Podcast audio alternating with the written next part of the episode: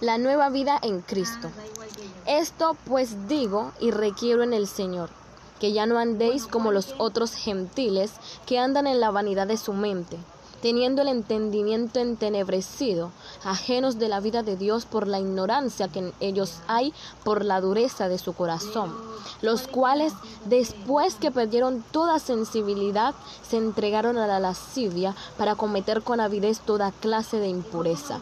Mas vosotros no habéis aprendido hacia Cristo, si en verdad la habéis oído y habéis sido por él enseñados conforme a la verdad que está en Jesús en cuanto a la pasada manera de vivir, despojaos del viejo hombre que está viciado conforme a los deseos engañosos, y renovaos en el espíritu de vuestra mente, y vestíos del nuevo hombre creado según Dios en la justicia y santidad de la verdad.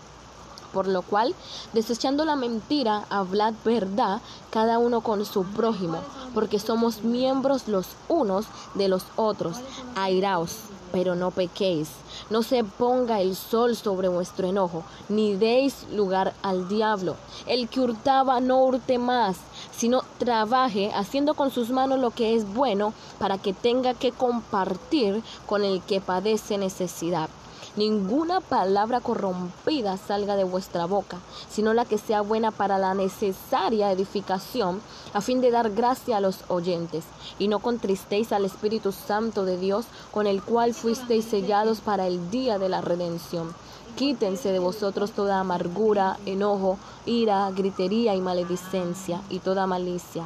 Antes, sed benignos unos con otros, misericordiosos, perdonándoos unos a otros, como Dios también os perdonó a vosotros en Cristo.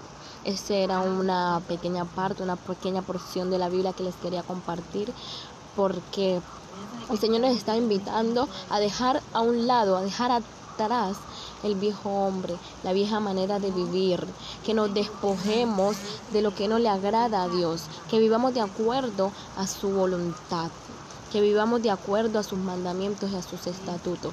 La nueva vida en Cristo. Se tiene que notar una diferencia. Se tiene que notar una diferencia entre el mundo y la iglesia. Dios les bendiga. El amor que cede a todo conocimiento. Y por esta causa doblo mis rodillas ante el Padre de nuestro Señor Jesucristo, de quien toma nombre toda familia en los cielos y en la tierra para que os dé, conforme a las riquezas de su gloria, al ser fortalecidos con poder en el hombre interior por su espíritu para que habite Cristo por la fe en vuestros corazones, a fin de que arraigados y cimentados en amor, seáis plenamente capaces de comprender con todos los santos cuál sea la anchura, la longitud, la profundidad y la altura y de conocer el amor de Cristo, que excede a todo conocimiento, para que seáis llenos de toda la plenitud de Dios. Y aquel que es poderoso para hacer todas las cosas mucho más abundante de lo que pedimos o entendemos, según el poder que actúa en nosotros. A Él sea la gloria en la iglesia, en Cristo Jesús, por todas las edades, por los siglos de los siglos. Amén. Y vuelve y repito el versículo 20, esto está en Efesios 3, 14. Y vuelvo a leer el, el, versículo 20 que dice, y aquel que es poderoso para hacer todas las cosas mucho más abundantemente de lo que pedimos o entendemos según el poder que actúa en nosotros.